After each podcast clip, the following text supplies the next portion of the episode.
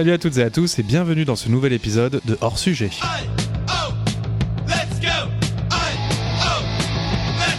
Je suis Cédric. Je suis Sipan. Je suis David. Et aujourd'hui, on vous propose donc un dernier épisode avant une pause pour euh, les fêtes et la fin de l'année. On se retrouvera en janvier pour de nouveaux épisodes. Là, ce sera juste Sipan, David et moi pour un petit au revoir assez court dans lequel on va parler des films qu'on a découverts cette année, en 2020. Une année bien relou. Une année extrêmement relou parce que niveau production cinématographique, on s'est beaucoup penché sur des films existants, mais on n'a pas pu en découvrir beaucoup de nouveaux. Après, on a découvert pas mal de, de films ou redécouvert pas mal de films qu'on n'avait pas eu depuis longtemps. Donc c'était l'occasion de se faire des sessions cinémathèques à la maison. En fait. C'est ça, parce que le confinement, s'il a bien juste apporté une chose, c'est de pouvoir redécouvrir un peu certains films, certains réalisateurs, et on en a profité. Ah bah le nombre de trucs où je m'étais dit, putain, je regarderai ça quand j'aurai le temps, quand je serai à la retraite, quand je serai machin. Donc le Ouais, confinement pour toi, c'est une petite retraite en avance? C'est une petite retraite en avance, quoi. Et du coup, on va vous parler aujourd'hui des films ou du film qu'on a découvert cette année. Pas forcément qui a été produit cette année, mais qu'on a découvert cette année et qui nous a suffisamment marqué pour qu'on vous donne envie de le voir. Allez, Alors, Sipan, toi, c'est quoi ta découverte de 2020 Alors en fait, euh, ma découverte de 2020, c'est plutôt une redécouverte, puisque c'est un film que j'avais déjà vu quand j'avais 13-14 ans. Euh, c'est le Dracula de Francis Ford Coppola, donc sorti en 1992, avec Winona Ryder, Kenny Reeves et Gary Oldman. Ça raconte l'histoire euh, de Dracula qui essaye de séduire Mina Harker, puisqu'il lui rappelle euh, sa douce et belle qu'il a perdue lorsqu'il s'est suicidé et qui s'est transformé en vampire en fait. Et c'est l'adaptation du livre de Bram Stoker, c'est ça? C'est une adaptation du livre de Bram Stoker et euh, bah, du mythe de Dracula. Here occurred the frightening and shocking history of Prince Dracula and the woman he loved. I have crossed oceans of time to find you. There's a sinister, darker side to him. I find irresistible. I have never met any man with such a passion for life. He is unlike any man. What are you?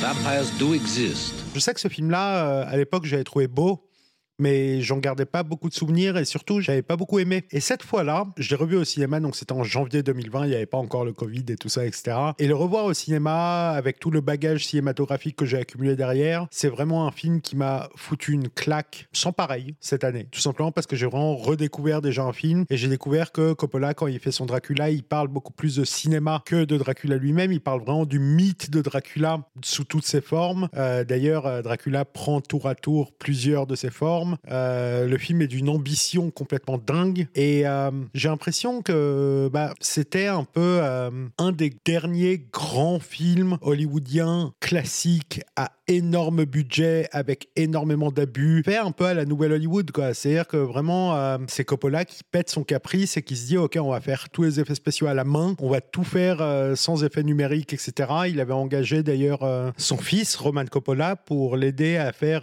donc tous les effets qui étaient soit les effets de montage soit les effets de pellicule. Mais tout sauf les technologies modernes en fait. C'est vraiment un film qui suit l'histoire de la naissance du cinéma dans sa manière de filmer dans sa manière de montrer images. D'ailleurs toute la scène finale qui est filmée vraiment comme un western nous rappelle les premiers westerns avec une colorimétrie qui rappelle Nosferatu. Et on a aussi euh, plein de choses comme le théâtre d'ombre par exemple au début pendant les scènes de bataille euh, etc et ce qui m'a encore plus bluffé dans le film c'est vraiment, vraiment euh, les costumes et la direction artistique, puisqu'il a fait appel à une euh, costumière euh, japonaise pour créer l'armure de Dracula et tous les costumes. Cette armure mythique rouge qui rappelle vraiment la chair, je la trouve extrêmement belle. Et thématiquement, le film est un grand film romantique. Et encore une fois, moi, dès que ça parle de cinéma, j'adore. Et le fait que Dracula rencontre Mina pendant une projection d'un des premiers films euh, des frères Lumière. Je trouve ça super cool en fait, je trouve ça super classe. Et j'adore comment Dracula est protéiforme, la performance de Gary Oldman est à tomber par terre. Winona Ryder est géniale dans son rôle de la maturité. Le seul petit point noir du film en fait, c'est Kenny Reeves. Parce que Kenny Reeves... Ça y on y je revient. Pas. Non mais voilà, c'est au choix dans les podcasts, un épisode, soit je clash Kenny Reeves, soit je clash Darmanin en fait. Je préfère quand tu clashes Darmanin en vrai. Bah ouais, mais je suis sûr qu'il est meilleur acteur que Kenny Reeves en fait. Ah, je- non. Je sais Hmm. pas. hein. C'est quand même le mec le moins crédible du gouvernement, donc bon, c'est. Pour en arriver là, euh, c'est qu'il devait être bon euh, en cinéma, quoi. Il y a déjà eu Moins, moins, crédible moins. cette année même. hein. Il y avait de Rugy, attends. euh. C'est vrai, putain, il y avait de Rugy. Ah bah Je oui. suis allergique aux fruits de mer. Exactement. Mais en tout cas, euh, ouais, Kenny Reeves, il est vraiment pas bon dans ce film en fait. Et même lui avait dit euh, qu'il avait pas aimé euh, sa performance dans ce film-là. Donc pour le coup, c'est pas juste moi et ma haine gratuite de Kenny Reeves en fait. C'est vraiment lui-même qui a dit que c'était une de ses pires performances. Et une des pires performances de Kenny Reeves, ça veut dire quelque chose. Et là, vraiment, il est à deux doigts dès qu'il ouvre sa bouche de gâcher les scènes dans lesquelles il est en fait. Heureusement qu'on a un Gary Oldman absolument parfait et caméléon pour euh, contrebalancer ça, parce que sinon c'était un peu chaud, quoi. Bah, merci en tout cas de nous recommander Dracula. Bah de rien, j'ai grave envie de le revoir sur grand écran et je vous conseille vraiment de le voir sur grand écran parce que ça change la vision d'un film, On espère que les salles de cinéma non seulement vont rouvrir rapidement, mais surtout vont pouvoir euh, projeter Dracula. carrément. Et toi du coup Cédric, t'as choisi quoi? Alors j'ai du mal à en choisir un, et donc, puisqu'on faisait une émission courte, je vais passer rapidement sur trois films que j'ai trouvé vraiment extraordinaires cette année. Ok.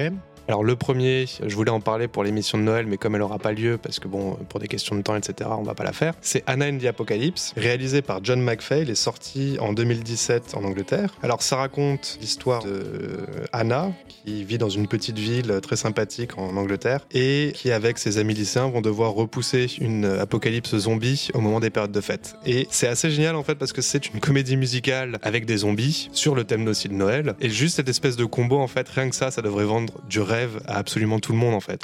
This is the stupidest idea ever. All right, losers. The streets are chaos and the outlook is dire. What do I do? Like the movie! Destroy the brain! Cops are killing zombies on the We go through here, we might make it to the school before sundown. Plus, it'll be fun. Yeah, certain death is so much fun. Moi, ça me vend du rêve et en même temps, il y a ce truc de on n'a pas un peu trop fait avec les zombies, ils réussissent vraiment à renouveler le truc parce que là, j'ai l'impression qu'on mange des zombies à toutes les sauces depuis 20 ans, quoi. Ouais, alors ça, je suis d'accord, et c'est pour ça aussi que le genre zombie, en fait, commence un petit peu à me saouler. Mais là, le zombie, il est accessoire, c'est vraiment une comédie musicale sur un mal-être de lycéen qui va en plus se retrouver avec une apocalypse zombie à devoir gérer. Mais c'est plus quelque chose de. Le petit truc en plus, en fait. C'est vraiment High School Musical qui rencontre Shaun of the Dead. Et t'es fan de musical en général, de films musicaux et De tout films musicaux, oui. Alors, High School Musical, c'est pas, du... c'est pas spécialement ma cam, je vais être très Ouais. honnête. Tu nous l'avouer. hein. Non mais je- vraiment, je- je- il y en a d'autres que je préfère, mais là pour le coup la comparaison elle se vaut parce que c'est des lycéens qui se mettent à chanter en plein milieu de leur lycée. Donc voilà, il est dynamique, il est touchant, il joue beaucoup sur les codes en fait, c'est pas vraiment ce que t'attends. C'est-à-dire que même euh, dans les chansons il est quand même assez déprimant. Enfin c'est de l'humour british quoi qu'on aime, un peu noir, un peu dark. Le méchant est trop caricatural, mais en même temps ça passe, ça passe parce que tu regardes un film qui se veut caricatural, donc en. Fait tu l'acceptes. Donc ouais non, c'est vraiment un film que je recommande parce que il est plutôt léger, rigolo, avec un peu d'horreur, mais l'horreur gore trash que tu peux accepter en fin d'année. Voilà, il est plutôt pas mal. Donc ça c'était le premier, on va dire, celui que j'ai découvert euh, au Juste début de une confinement. question euh, sur un indie Apocalypse. Du coup, est-ce que t'écoutes la BO en boucle depuis ou pas? La Grave. musique est vraiment bien J'adore. Alors toute la BO non, Je- Ok. il y en a- mais il y a trois chansons que j'écoute en boucle parce que vraiment je les trouve très sympas. Et du coup, ton deuxième film? Alors le deuxième film, là pour le coup, c'est toi qui me l'avais recommandé. Donc c'est Bodied de Joseph Kahn, qui est sorti directement sur la plateforme YouTube Premium. C'est un des premiers films en plus long métrage, euh, je crois, qui est sorti sur Ouais. YouTube, avec euh, Callum Worthy, Jackie Lang et Disaster. Et ça raconte en fait l'histoire d'un étudiant américain qui prépare une thèse sur les battles de rap et qui rencontre le succès en fait et sème le trouble dans le milieu parce qu'il a un talent indéniable pour euh, pour la battle de rap, mais ça va foutre en l'air aussi sa vie euh, personnelle. Battle rap is a street fight. You got someone right in your face trying to tear you apart. I don't know if I should slap you like a bitch or punch your face like a man. Cause I keep switching from open palm to a fist, like a white boy, shaking your hand. Actual G's, you ain't kill none. So shut the f up and chill some. Just cause you look like Kim Jong-un doesn't mean you're ill, son. Some creative Asian jokes. You, you think? At least you knew I was Korean. As far as I'm concerned, that's culturally sensitive by battle rap standards.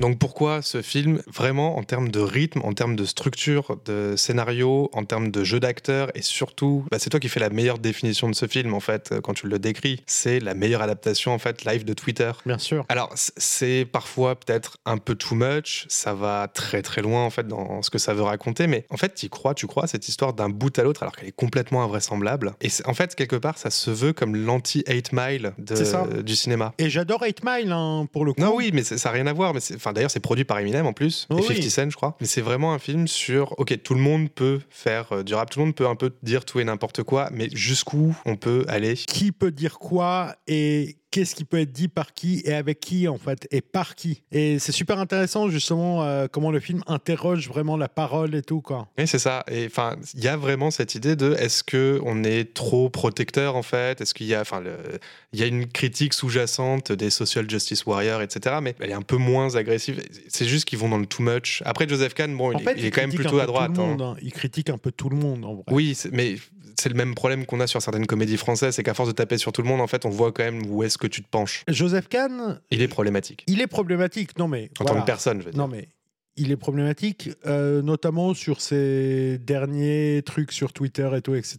Mais à l'époque de ce film-là, il l'était pas tant que ça. Alors, à l'époque, oui, il était peut-être un peu moins problématique. Maintenant, je pense quand même que dans son film, il y a certaines de ses idées qui se retrouvent, plus que d'autres, même s'il arrive à faire, on va dire, une espèce de thèse, un mix global de sa pensée, on va dire, à la fois politique et à la fois euh, sociale. Ce que je trouve fort, moi, dans ce film, c'est que oui, effectivement, il tape un peu sur tout le monde, mais cependant, il le fait bien. C'est-à-dire qu'il tape pas au hasard, en fait. Euh, il est toujours acéré et à chaque fois, les personnes sur qui il tape le méritent. En tout cas, le scénario montre que tel personnage mérite à ce moment-là de se faire taper dessus, tel autre personnage mérite à ce moment-là de se faire taper dessus, tout ça en changeant de, de point de vue en permanence, en fait. C'est presque un film choral. Non, le point de vue reste globalement celui du personnage principal. C'est juste en fait que son point de vue à lui change en fonction de son interlocuteur. C'est-à-dire que quand il est avec son idole de rap, il va tout d'un coup découvrir quelle est sa vie en dehors des battles, etc., avec sa femme, etc. Quand il est face à sa copine, il est le mec euh, globalement dominé qui va essayer un petit peu de se venger, entre guillemets. Mais, mais encore une fois, il y a plusieurs choses en fait qui, si on les regarde à la loupe, peuvent devenir problématiques parce que peut-être qu'à force de vouloir en fait taper justement sur tout le monde, en vrai, il tape peut-être plus sur certains. Oui, ça, ça de toute façon, après, je pense que c'est sa vision et quand tu fais un film, t'en dis plus sur toi que t'en dis sur ton sujet, en fait. Oui.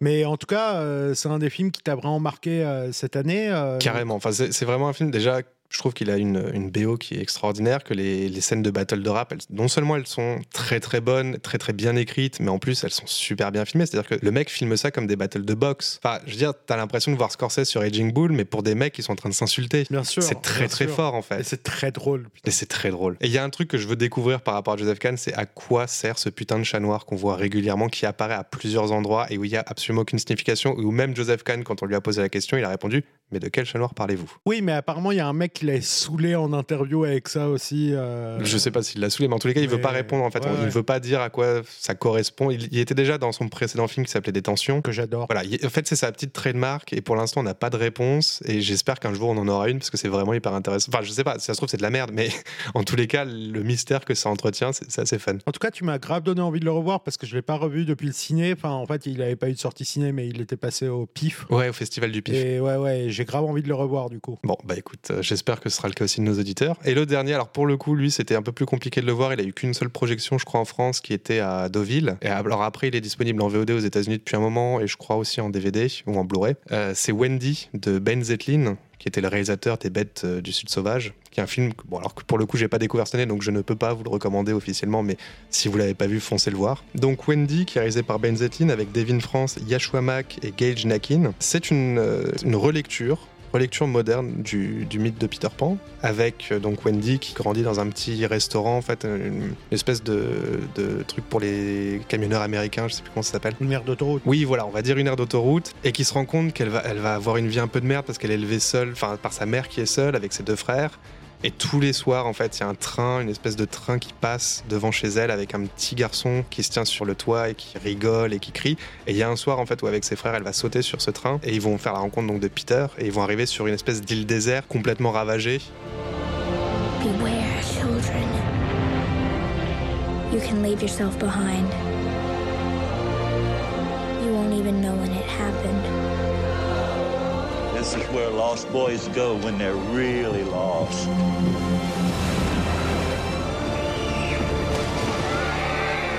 All children grow up. But some, the wild ones, the ones with a light in their eye,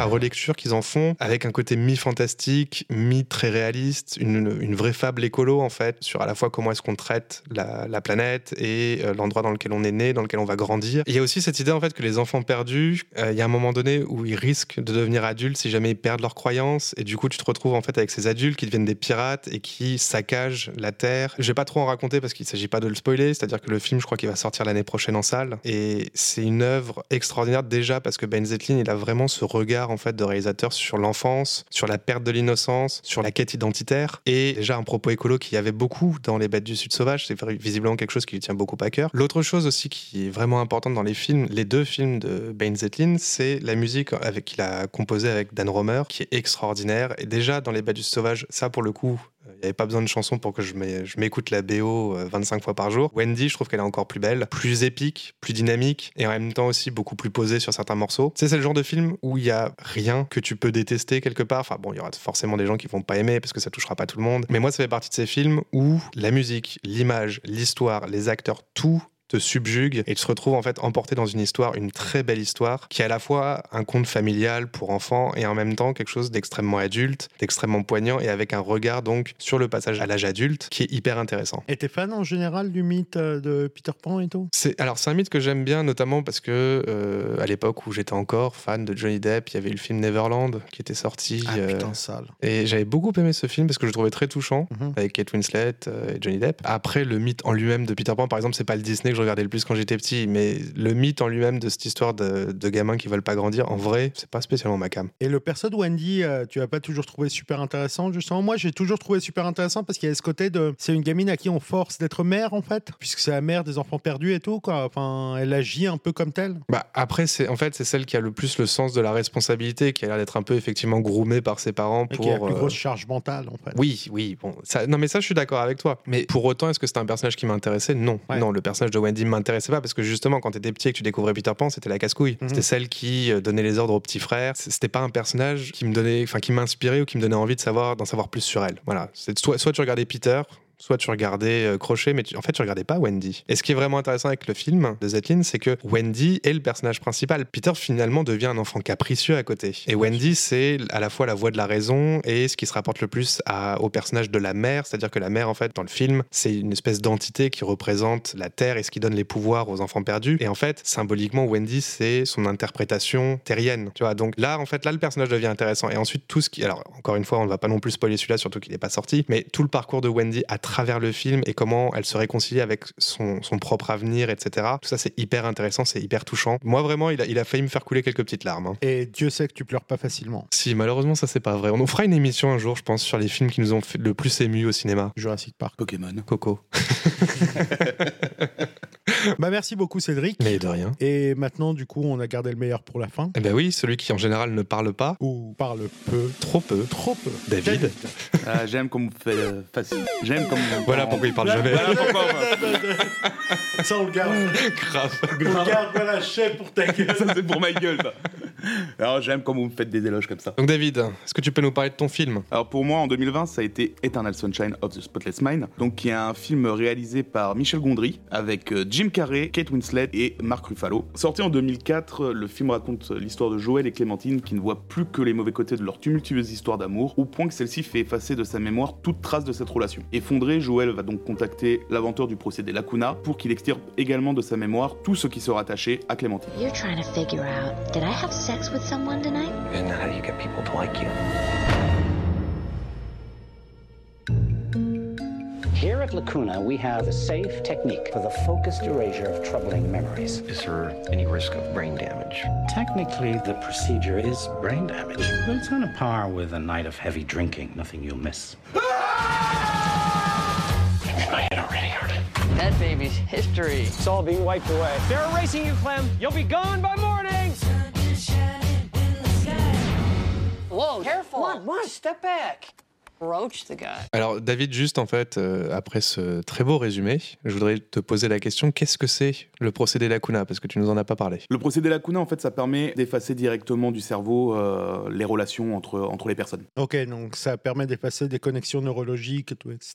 Quoi. Pourquoi ce film? Bon, déjà, bah, Michel Gondry, qu'on connaît notamment pour pas mal de clips. Il a fait des clips pour Daft Punk, Around the World, pour Björk, Everlong euh, de Foo Fighters. Je danse le Mia de I Am aussi. Et personnellement, c'est la première fois que je voyais un film euh, qu'il avait fait. Donc avec au scénario, euh, on a Charlie Kaufman. Et honnêtement, je trouve que ce film est juste génial. Déjà, au niveau de la façon dont il est filmé, on a un côté très documentaire que j'adore. Le rythme est juste comme il faut. Franchement, ça a été une révélation quand j'ai vu ce, ce film. On a un casting 5 étoiles. on retrouve Mark Ruffalo, Elijah Wood, Jim Carrey sort totalement des rôles où on a l'habitude de le voir comme sur The Mask. Là, la seule fois où vraiment je l'ai vu dans un rôle aussi sérieux, ça a été sur le nombre 23, qu'on aime ou qu'on n'aime pas. Ou Truman Show. Ouais, Truman Show, ou Majestic. Truman Show, je trouve qu'il y a encore euh, un, un petit côté léger. Là, on... C'est vrai. Non, Majestic par contre, pas du tout. Non, Majestic, j'en parlerai pas, je l'ai pas vu. Je- Et c'est je- pas très bon comme film, je trouve. Moyen plus, comme t'aimes dire. C'est moyen, moyen. Ouais. Ça aurait pu être un film euh, avec Kenny Reeves, c'est ça Non, Keanu Avec Viggo ne Mortensen. remplacer Jim Carrey.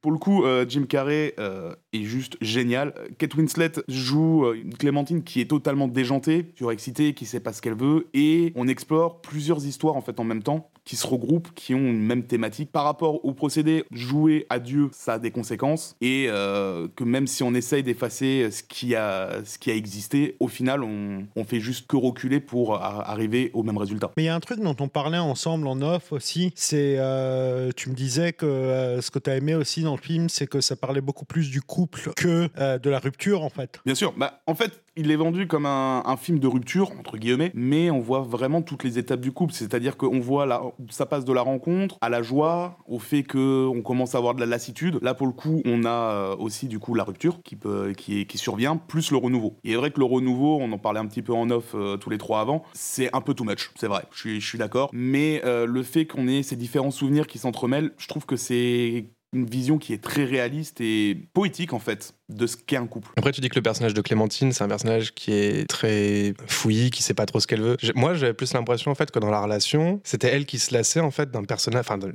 conjoint qui était quand même encore très infantile, qui avait besoin d'être materné, et qu'elle en fait, elle avait plus besoin de liberté que lui. Je suis pas totalement d'accord parce que justement, je trouve que là, pour le coup, Jim Carrey, c'est un peu Monsieur Tout le Monde et euh, enfin Joël, le personnage de Joël et euh, Clémentine est plus quelqu'un qui va vivre au jour le jour, qui va être très Notamment son rapport à l'alcool, à pas mal de choses. En Voilà, c'est-à-dire qu'on a une scène où ils sont en train de, de se balader euh, main dans la main dans un bazar et d'un coup, elle le regarde en lui disant Je veux un enfant. Lui a une réaction que j'aurais tendance à dire normale en disant Bon, écoute, on va en parler euh, plus tard, en gros, quand on sera seul, et elle explose devant, devant tout le monde. Ce qui marque aussi un des points de, de rupture de, de leur relation. Moi, un truc que j'ai adoré aussi euh, par rapport à ce film, c'est, je trouve, c'est un des films qui, au-delà du couple et tout, parle super bien de la solitude et de la solitude d'un adulte en fait, de la solitude d'un adulte qui a perdu le regard de la personne qu'il aime en fait. Et je trouve que c'est très très bien rendu parce que les persos dans ce film, même s'ils sont avec quelqu'un, ou dès que ça commence à aller mal avec quelqu'un, on voit à quel point ils commencent à se sentir seuls, même s'il y a quelqu'un qui habite sur leur propre toit. Quoi. Et après la rupture, évidemment, cette solitude nous frappe. Et euh, c'est quelque chose qui m'a énormément touché et marqué dans mes dernières visions du film, en fait. Bah, moi, c'est pas tant le côté solitude qui m'a touché, c'est plus le côté où on passe dans, une phase où on veut effacer ce qui a été fait et au final on se rend compte que non, on, en- on en a on en a besoin pour continuer et on va tout faire pour le sauver quoi. Et euh, pour le coup, je trouve que c'est vraiment un film pas aussi triste qu'on nous le vend. Je le trouve vraiment euh, j'irai pas jusqu'à dire léger, mais positif. Au final, on peut en tirer du positif en ayant une leçon euh, qui est d'accepter ce qui s'est passé pour pouvoir continuer. Après, la BO aussi est juste monstrueuse dessus et je trouve que ça accompagne très bien les différentes scènes, notamment une des premières scènes dans le train où on voit Joël et Clémentine en train de, de discuter, où au moment où il y a une interaction entre eux, on a une musique euh, presque cartoonesque, mais qui se marie super bien avec le décor. Le décor qui d'ailleurs est magnifique, notamment dans la scène de la maison et tout. euh. Ah, j'adore cette caméra au point avec euh, l'éclairage qui est fait pratiquement avec une lampe torche. Pour, euh, pour éclairer juste les visages quand, on est, euh, quand on est à ce, point-là, j'adore. Après, moi, ce que j'avais trouvé intéressant, en fait, c'est l'idée de montrer ces gens qui regardent la relation, comme s'ils la, la scrutaient un peu à la loupe, toutes ces personnes extérieures à la relation, qui sont jouées donc par l'équipe de Lacuna. Avec Kirsten Dunst, euh, Elijah Wood. Enfin, c'est les personnes qui en fait regardent et peuvent pointer, de leur point de vue en tout cas, là où ça a merdé, enfin les trucs qu'il faut effacer. Et c'est vraiment tu sais, ton entourage qui t'explique où ta relation a merdé en fait, et qui sont pas concernés, qui, qui vivent pas le truc, qui ont pas le côté émotionnel, ils ont juste le côté on observe. Ça, je trouvais ça intéressant. Ouais, je trouve ça super intéressant aussi, mais j'aime bien aussi le fait qu'ils disent ça de manière scientifique, enfin en tout cas dans la science du film, mais qu'au final, on nous montre aussi une autre option, qui est l'option de l'émotionnel et pas du scientifique forcément en fait. Quoi. Non mais eux Euh, justement ce c'est c'est dans l'émotion, enfin c'est dans le dans le scientifique, l'observation et en fait tu te rends compte que la, la donnée qui manque, le paramètre qui manque pour que l'expérience soit vraiment fonctionnelle, c'est l'émotion, C'est ce qu'ils peu comme ressentent. dans Jurassic Park, la vie trouve un chemin en fait. Quoi. Qu'est-ce que tu racontes? Bien sûr. Mais La où vas-tu? l'amour trouve un chemin. Oui voilà, fait. la limite, l'amour trouve un chemin, mais la vie. En tout cas, David, c'est un film que tu as l'air d'avoir vraiment apprécié, qui a l'air de t'avoir vraiment touché, donc tu le conseilles à nos auditeurs. euh, Clairement, ouais, c'est un des films que je recommande. Euh, voilà, il est sorti en 2004. J'ai profité du confinement euh, pour pouvoir le regarder. Je l'ai toujours un peu remis au, au lendemain.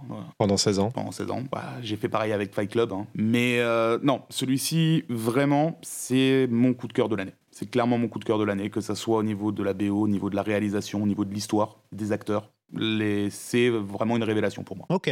Bah merci David. Et on va conclure là-dessus, hein, je pense, parce que là, ça nous fait un petit épisode très sympa pour, euh, pour conclure l'année. Enfin, très sympa, euh, c'est à eux de nous le dire. Exactement, c'est vrai. On est, on est vraiment content d'avoir pu faire ce podcast qu'on a démarré du coup en septembre. Premier épisode est sorti début septembre. On a réussi à en sortir 7 en 4 mois. On est vraiment assez fiers de ça. C'est vraiment cool et je sais que mes parents aussi sont fiers de moi. Ouais, et... pareil. Mais au-delà de ça, c'était cool de pouvoir donner la parole à certains étudiants, de pouvoir aussi découvrir d'autres personnes qui sont plus pros que nous, qui ont leur podcast, qui ont leur blog, et de pouvoir interagir avec eux. On espère pouvoir continuer ça l'année prochaine. Et c'était vraiment super cool d'avoir vos retours, vos partages. Et sincèrement, euh, ça a été une année difficile bah, pour nous. J'imagine que ça l'a été pour vous aussi, même si euh, c'est plus ou moins dur pour tout le monde. Mais ce podcast, c'est vraiment quelque chose qui nous a fait du bien, qui nous a apporté du bonheur. Et le fait de partager avec vous notre amour du cinéma et euh, l'amour du cinéma euh, d'autres personnes euh, à qui on veut donner la parole, c'est quelque chose euh, qu'on trouve important et euh, qui nous fait énormément de bien. Donc merci à vous. Et on espère que ça vous a fait aussi quelque part du bien, que ça vous a fait plaisir de découvrir les points de vue de différentes personnes, que vous allez continuer à nous écouter pour euh,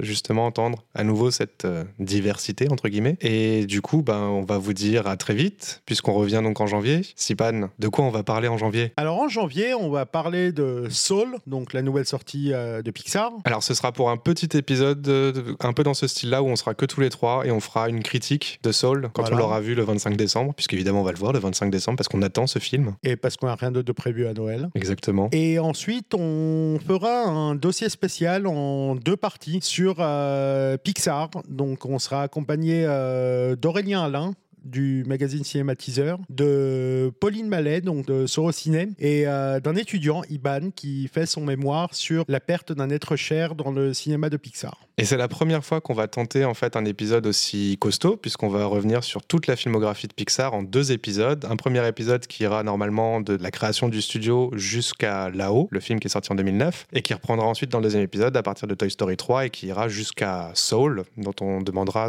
leur avis à nos, invités. Et évidemment, on aura euh, plein d'autres surprises pour le reste de l'année, histoire euh, qu'on passe 2021 sous de meilleurs auspices que 2020. Mais en tous les cas, janvier sera sous le signe Pixar pour euh, procrastiner hors sujet. En tout cas, passez de très bonnes fêtes Prenez soin de vous, prenez soin de vos proches. et euh, bisous. bisous.